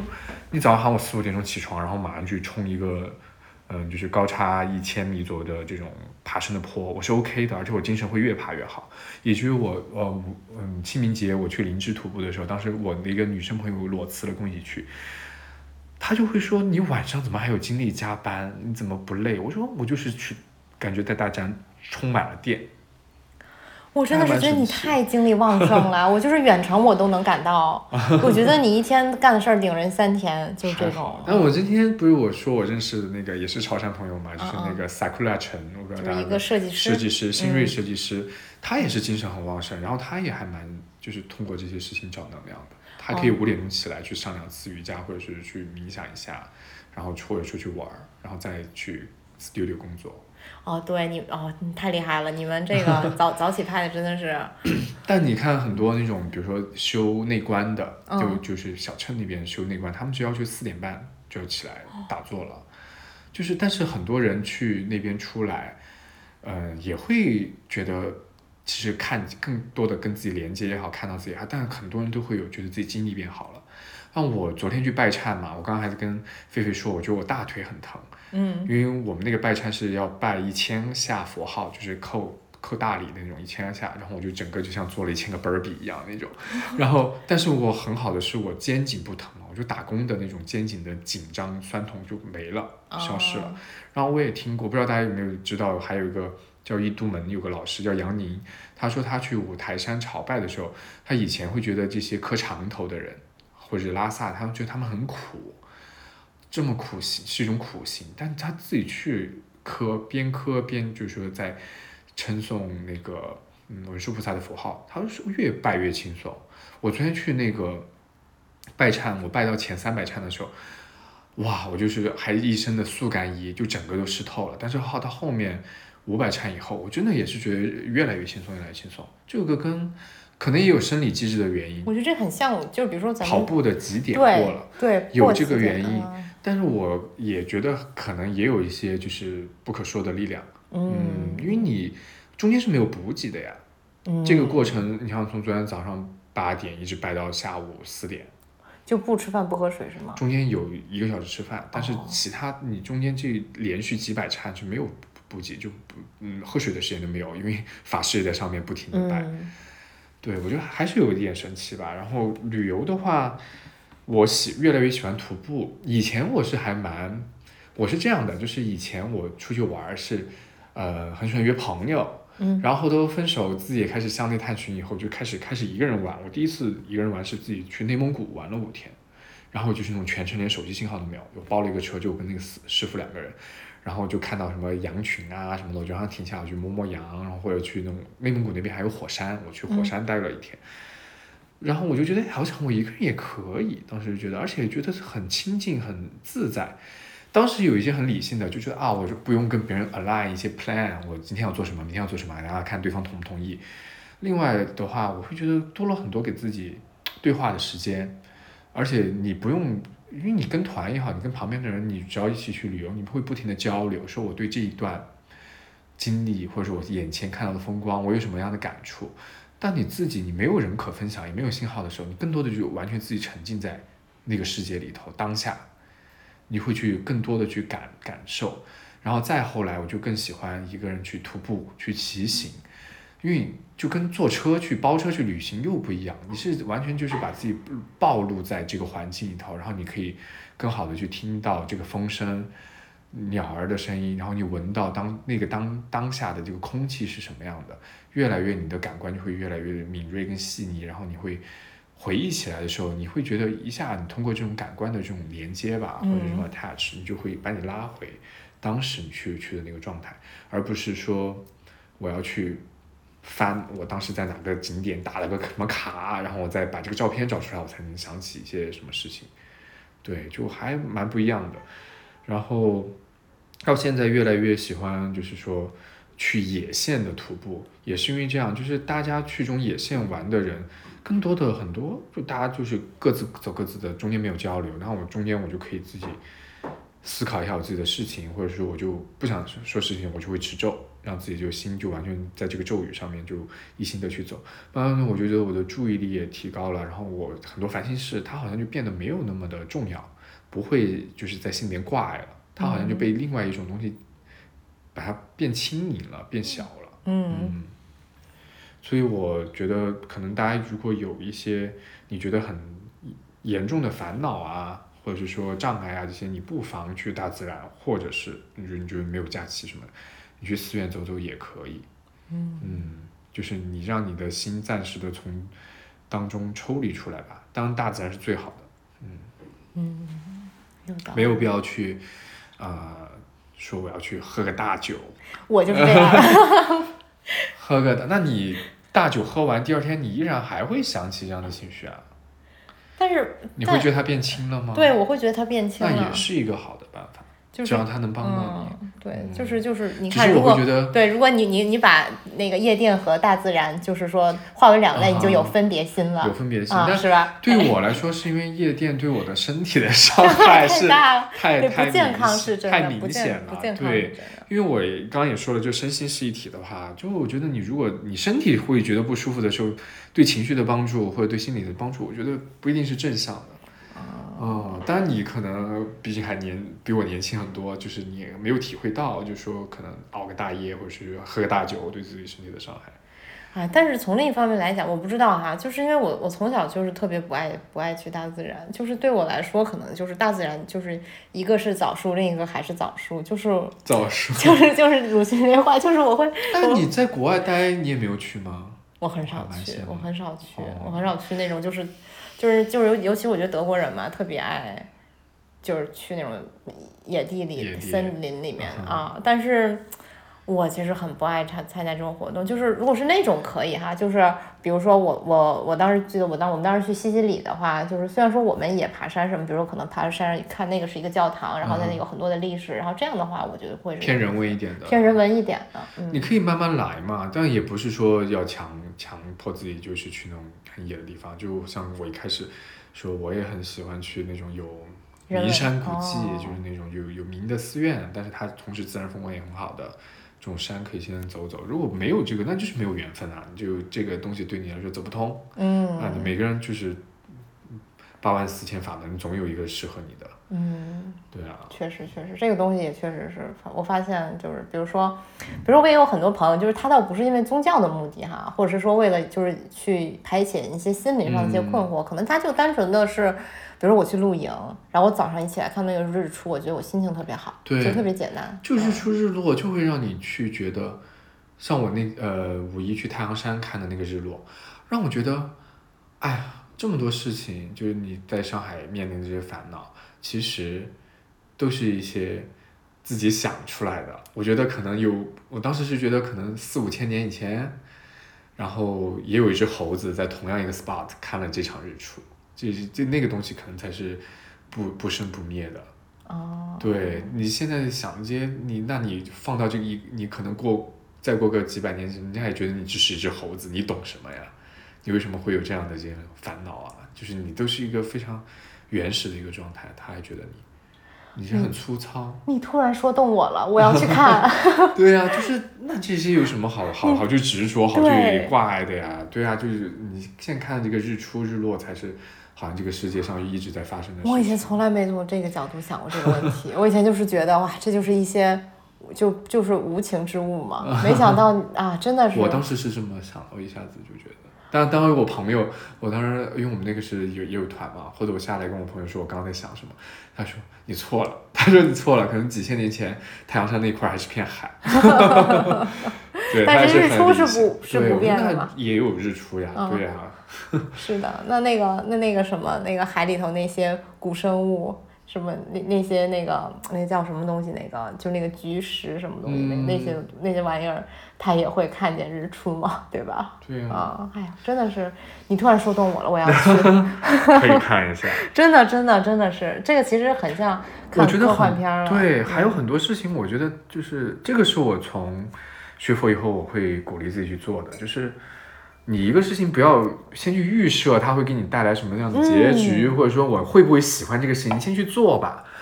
我我有个很好的高中同学，他已经在大学当副教授了，嗯。嗯，教数学的，嗯，那他现在就提前进入中年危机，每次跟我聊天就觉得自己我要不要去生个小孩儿啊，就会问这样的问题。就觉得生小孩才是他解决他人生现在这个中年危机，不知道人生该追求什么，或者把寄托放在哪的一个最终的解。嗯，但我说你抱着这样的目的，对于生一个小朋友，对他好不公平哦。对，如果他没有给到你想预期的，你就解决了你你生活的一个寄托，那怎么办？你就又造业了。对，不也也不是说造业，你把他你也不能把他塞回去啊，对吧？你还是要爱他，对他负责，或是你。但你如果对他寄托太重的话，他也很累呀。是呀，就像很多鸡娃的父母一样了，或者是说他要提给你提供很多情绪价值，就像我妈，我觉得我妈就把我当成她提供她人生情绪价值的工具。像我这么远工作的话，打电话回去，永远他都知道我说我工作又怎么样，我跟你八卦什么，他不会问我你怎么样过的，从来没有，要我主动说。哦，我就说你，我也不想你你变成我父母那样的人吧。但是他说，可是我努力了呀，我。我去参加了好多读书会，然后去旅行，我甚至去参加那种全国看还有绿皮火车的团，全国各地看绿皮火车，然后我去参加什么射箭，然后去学，嗯，去打网球，去浮潜，我都做了呀，我还是觉得我没有一个爱好呀，你说我这辈子怎么办呀？好像我没有一个可我觉得让我能够释放我的精力，然后我又同时想坚持也喜欢做的事情。我说你有没有觉得你刚刚说那些话其实很凡尔赛？我说现在的这个社会上就是带一个三十左右的人，大别人有多少人有有钱又有闲去做你这么多的尝试？你为什么一开始就要预设我做这个事情之前，我做这个事情以后我就能找到我自己的爱好呢？如果这个不不行，你就换一个呗，对啊总能找到呀。为什么一定就先预设了啊？我做这个事情我就是带着这个目的，我要去找一个爱好。很多事情是不经意间或者你自己都没有意想到你就发生了的。那个就是就就就用佛教方，你就随缘就好了。嗯而且生孩子这个也不能是一个爱好。对，还很神奇。然后我就觉得哇，他好超前啊！就是他考虑到他生，因为我我的理解，他跟他老婆已经结婚五年了，嗯因为他们是研究生同学，然后他读了博士后，他们在一起。我印象中已经结婚五年了，结果没想到他们还一直没，因为要现在要要小，可能要考虑要小孩了，才想着要去领证儿。然后我当时又让我觉得川渝人民，他在成都嘛，他也是他绵阳人，就是这个婚恋观念真的是非常超前，就是他们俩以一种没有领证，但是对外说自己已经结婚了，然后又在同居的这种方式过了五年，然后双方的家长也 OK，没有觉得好像女方会吃亏啊或什么。是哈，嗯这个确实还蛮神奇的。对，哎，但是我其实说到这个，我觉得我其实一直比较不太应该不太考虑会要小孩儿。这个在这儿说就说吧，这个反正我妈也早就知道，因为我妈也是听众、啊。就是我我就是觉得，我觉得我负不起这个责吧。如果说是那个我有这个孩子，那我就对这个是人人事就多了一份执念呀。那离我自己的心灵的自由又远了一点儿。这个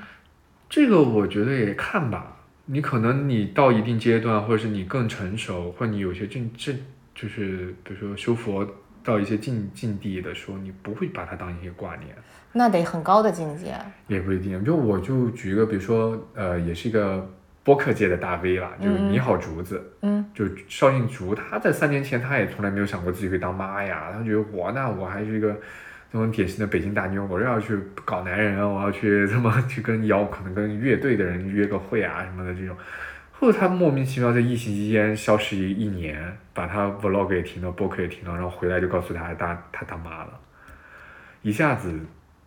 有一些这种就是机缘巧合，成熟了以后，你自然而然你就能负的像你害怕的事情就不再害怕了，你就能对他负责了，你也不觉得他是一个你的绊脚石。倒不说是绊脚石，你不会怕有执念吗？就是你有不你在不停的塑造这种累世的姻缘，那么你下一世又会跟这个人有姻缘，那你但是你像佛陀，他当时也是有孩子的呀，嗯对呀、嗯他没有把他当一个挂念。对，但是你觉得可能咱们也不是家里也不是一个王子，那可能对这个孩子就不是很公，平。我觉得这个也也是一种预设，这种也是一种嗯、对，也不能预设，对，确实是。其实我当时看那个什么，就是我们记得我们最初讲佛教那期节目讲过鸠摩罗什跟他妈那个嗯故事。其实我觉得这是一个我非常羡慕的亲子关系，你还记得吗？就是那期节目。我有点不记得啊、就是啊、就是鸠摩罗什，就是他妈带着他学佛嘛，然后他们当时就是在那个印度到中亚这一带吧，就基本上游游学学了很多，嗯然后他妈也是一个佛学的一个一个很，咱们不知道能不能算是一个出家人，但是是一个很有优婆塞嘛，可能在家的，对，是的，嗯对，就是这种很有高见的人啊。然后，然后呢，这个有一天，鸠摩罗什这个他妈觉得他们这个国家。就是因为他是鸠摩罗什是个王子嘛、嗯啊，然后他妈就说觉得他们这个国家要有危机了啊，要被那个前秦应该是要要攻破了，然后他妈就说你你跟不跟我走？你不跟我走，你就留在中国传中中土传播啊，传播佛法就是也非常好啊。然后鸠摩罗什说，就是说我要留在这儿。他们说好，我走了。从此他们就再也没见过。我觉得这是这其实是一种，我不能说是一种很好，但是至少说是可以说是在有孩子的情况下，而你又破除了我执嘛。是可以啊，可以算啊。哇，这个我觉得是很，对我来来说是我当时觉得，但我觉得他破除我执的这个力量，有可能也是来自于说，一个是他觉得他去传播佛法是一个很好的事情，嗯，就出于一个佛弟子的一个观念；另外一个的话，有一个可能可能 deep down 的说，那我们这个姻缘不一定要在这这一辈子去延续啊，然后可能下辈子我们还会继续做父母，啊，就做母子呀。嗯如果你真的有这个执念的话，我会这样会想开一点。嗯，嗯，哎呦。如果缘分未尽的话，哇，如果这么说的话，如果大家真的，那从这个角度说，就是我那些失恋的姐妹们，对我刚才啊想说真的你不用担心，没有那么多非要这个人不可，或者是说我这就这会儿必须要跟他在一起。嗯我真的看到很多我身边的朋友，有些父母离了婚，过了就甚至再再婚，然后又离了，最后还是发现最初那个人好，又再复合的都有啊。嗯你不要去执着这一时就好了。我今天也在跟我那个朋友说，我说，嗯你现在面临这些感情问题，你更多的就看你自己的这个反应怎么样，你做一个判断就好了。你没有必要说他非要变成我理想的样子，我才会开心，这个是非常不现实的。不管是从心西方心理学还是从佛学，对呀、就他他就是一个，他有他自己的课题，用人家说课题分离来说的话，或者是说他就是一个他对你来说就是一个他者呀，你怎么能让你的自恋去影响影响他者呢？对吧？嗯，对我也是这么觉得。其实我一直也是觉得，就是不要企图去改造你的另一半，对你要不然就接受他，要不然就放弃他，对啊是吧，？而且那你你以为的那个理想的他，那只是你身上很多东西在人家身上的一种投射，嗯你欠缺的也好，或者你没有得到东西在人家身上的投射，那凭什么你就会觉得这个东西他变成那个样子，就是对他也是一个好的，或者对你们这个关系也是好的呢？嗯，嗯，是的，所以我其实我也是这么觉得，就是分手啊、失恋这些事儿，我真的是。我我我我每到这时候，我就 总是非常的佛教啊，在我失恋也好这些事儿，就是我我会觉得，嗯，我就是命里没有嘛，或者是说，对对对或者是像你说的，也许我们下一世会延续啊，对或者是说我其实是来跟他了结一下我上一世的姻缘，欠他啊，的。嗯，或者我刚才很，但我也很想问，那你会喝大酒的情况是为了什么？为了工作？为了嗯，就是比如说你，反正对我来说啊，就是比如说我心里觉得很很郁闷啊，或者是有一些、呃烦恼让我觉得很焦虑的时候，可能就是我蹦个大迪，喝个大酒 然后，第二天睡一觉醒醒来，我就觉得好很多。嗯，就是很简单，非常的非常的治愈我。我我现在的治愈方式就是特别工作上的压力，嗯我就会泡一个泡泡浴，点一杯奶茶，边泡澡哦。边喝奶茶，也是很俗其实，嗯。但是在我不能去徒步旅游去大自然的时候，会通过这样的方式，就泡在里头。一个是奶茶本身有一定的 力量吧，然后再加上我会去听那个泡泡，啊，一点一点那种破掉的声音，它就很像那个现之前有段时间，但好像国内被禁了，就那 asthma 吧，叫 ASMR 那种，嗯嗯，就是有人吃东西给你听啊，或是就他就挠什么东西让你去听那种舒缓的声音，就那个泡泡浴也有这种感觉，而且其实它会让你莫名就进入一种有点像心流的状态，因为整个的意识都在听这个上面。说到这个，其实我对我来说，我觉得蹦迪我会进入心流状态，真的就是，尤其是 techno 这种东西，它的那个、哦它那个旋律就叮叮，就是很像念经，你不觉得吗？有一点，有一点，啊啊嗯，其实就是，我觉得其实就差不多。那你说那个，就像我我之前还要说到之前一期节目，就是今天说了很多以前说过的东西，嗯就是那个苏菲派他们也会就是听着他们那个宗教音乐，然后跳舞进入一种冥想状态。其实我觉得这有什么不同呢？其实这个和我们在夜店里其实非常像的，而且反而是哈，如果说我在特别焦虑的时候。如果让我就是去泡澡，我就会越来越焦虑，焦虑就是我会不停的对，这想个，就跟每个人适合什么一样的，嗯就还那我也想说，就比如说密宗，人家很反对说他们还有双休啊，嗯，但其实他也是在，也不是不是个办法，对，但它其实是一种非常严格，以及就是你根气要很好，嗯你才不会被感官的欲望给拽走，而是你在一种很强烈的刺激下，你还能够稳住自己这颗菩提心。他是嗯去修这个，其实为了。其实说到这个，其实我觉得说说句实话，我觉得赛克斯也很疗愈人啊。这个 词我们只能这么说了啊是啊。的，是的，嗯，但是我觉得赛克斯这个东西哈，就是有一个问题，就是说，如果你在这个事情结束之后，你对你这个、你这个、你这位怎么说呢？这个跟你双修的人啊，你有执念了，那么你这个功就破了。对。嗯，你不要起心动念。嗯，就是这个，我还跟我的那个，因为我那个 bipolar 朋友，她现在跟她的男友是属于一个 open 的状态。嗯然后我说，那你有会觉得说，你们 open relationship 算不算是一种邪淫？因为其实佛教经典里面对邪淫的狭义的定义就是你在你的婚姻以外发生的这种 sex。嗯对，然后他说那不是，他说那看你的起心是什么。如果你起心是想从对你的 open 的这个第三者里边去他身上去获得什么，或你要去嗯占据他什么，或者是你们要进行一些那种，我不知道能不能在节目里面说哈，就是 S 这种活动，嗯啊、这种其实是一个是你这个起心动念不对，另外你就 S 这种活动可能会伤害到人家，那这个就他觉得才算协议。嗯如果你不挂碍，你也不想从人家那获得什么，你只是说单纯的做完就做完，然后大家可能说俗一点就各取所需，那不算是破戒，他对他来嗯，说。其实我觉得这个就跟吃肉一样嘛。那啊嗯，那其实你说，尤其是尤其是那个藏传嘛，你又不就嗯尤其是不能不吃肉呀。嗯，我觉得这个东西，难道你说你吃肉就一定要破戒吗？对，对吧？就说句很很俗的话，就是酒肉穿肠过，佛祖 心中留嘛。其实我还挺认同这句话的。是，就你如果就是我们是通过持戒来擦，不停的擦拭我们的尘埃，但是你本身就没有那个台嘛，就六祖对呀坛经说的，那就没有必要去天天去服侍它。那你就何处惹尘埃呢？对啊吧？那你擦拭就是妙玉行为。嗯，嗯，好呀。那我觉得今天就差不多到这里了吧。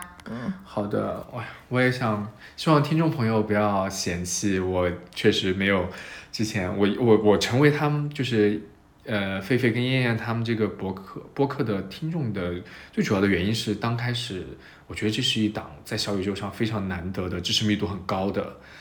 播客就是他们真的是以一个写论文的方式在给大家输出天南地北，然后就是从的观点吧，而且他们接的都很快，所以我很怕这期播客出来，别别别播播对，就是播客 听众朋友会觉得质量很差，因为我确实没有那么多太就是学术上人文学、人文科学的一个储备哈，就是瞎聊，就聊以我个人仅代表个人经验为主。但是推荐的书目呢，我是觉得大家确实是可以下来看一看，我会发给燕燕在 show notes 里头，大家也可以一起学习。菲菲嗯，发给啊狒狒啊狒狒狒，嗯主要是燕燕同学在群里可能更活跃一点，哦就大家也可以对对对在里头再。哎，对，因为最近燕燕她可能就是不会参与节目录制，但是她仍然在群里。如果大家想跟她聊天的话，欢迎加我们的群，咱们可以就是大聊特聊。对，欢迎大家有想法的话，也可以就，